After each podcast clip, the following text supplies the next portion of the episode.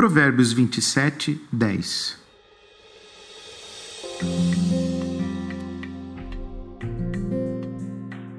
Jamais abandone um amigo, nem o seu, nem o de seu pai.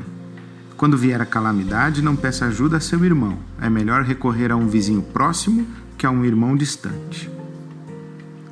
Os amigos são a família que escolhemos. Os amigos são os nossos irmãos que nasceram de outros pais.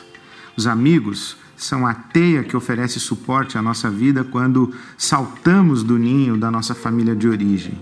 Em alguns momentos da vida, nós encontramos mais socorro nos amigos que estão perto do que na família que está longe.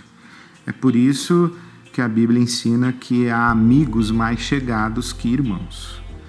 A sabedoria manda não nos esquecermos dos amigos, nem dos amigos dos nossos pais.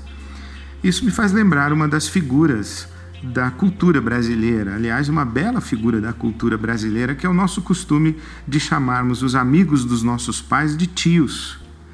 Os meus filhos, por exemplo, cresceram chamando os meus amigos chegados de tios e tias. E esse amor entre os amigos, que é transferido dos pais para os filhos, faz surgir essa categoria de tios e tias. E eu tenho muitos sobrinhos e sobrinhas espalhados por aí. Fico muito feliz quando aparece um barbudo, me dá um beijo e diz: Oi, tio.